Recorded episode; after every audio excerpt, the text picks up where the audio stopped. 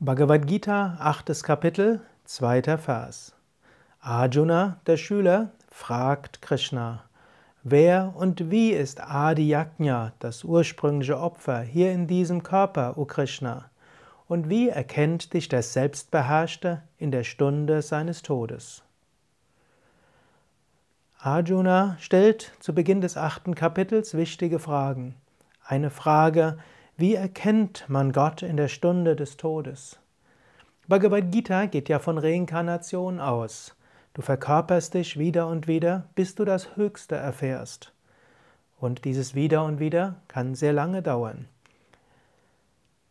Die Verwirklichung des Höchsten braucht seine Zeit und geht typischerweise über viele Inkarnationen.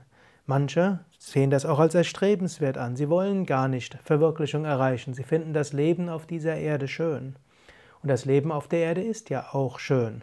Aber es ist nicht nur schön. Denke darüber nach, wie viele Krankheiten es gibt. Hm? Alter, Krankheit, Tod bestimmt diese Welt. Und das, was heute ist, ist morgen wiederum nicht. Und es heißt, dass die Freude in dieser Welt nur ein Abklatsch ist der Freude, die zu erfahren ist im Höchsten. Vielleicht hattest du ja auch schon sehr tiefe Meditationen. Vielleicht hast du in der Meditation schon sehr tiefe Freudeerfahrungen gehabt. Vielleicht ist es dir auch gelungen, im Alltag mal das gegenständliche Bewusstsein zu verlassen. Vielleicht hast du mal diese Einheit gespürt.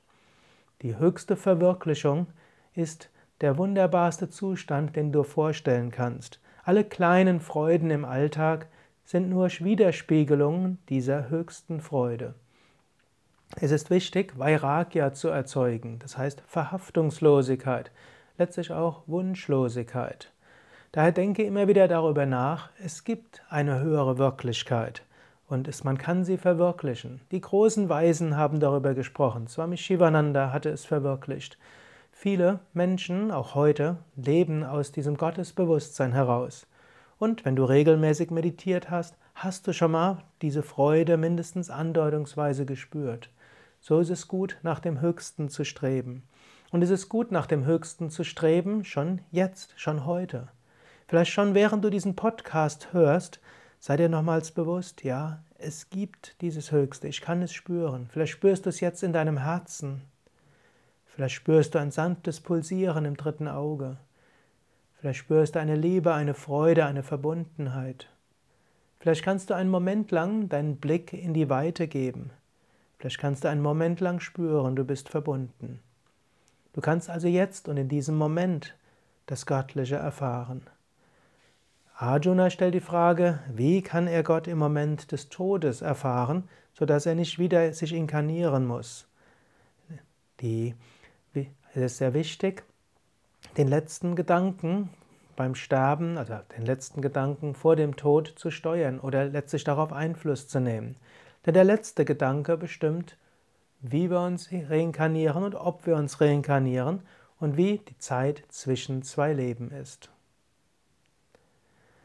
Eine kleine Bitte habe ich jetzt zum Abschluss dieses Podcasts. Hm, sehr viele Menschen hören diese Podcasts und es wäre schön, wenn du auch einen Kommentar dazu schreiben wirst.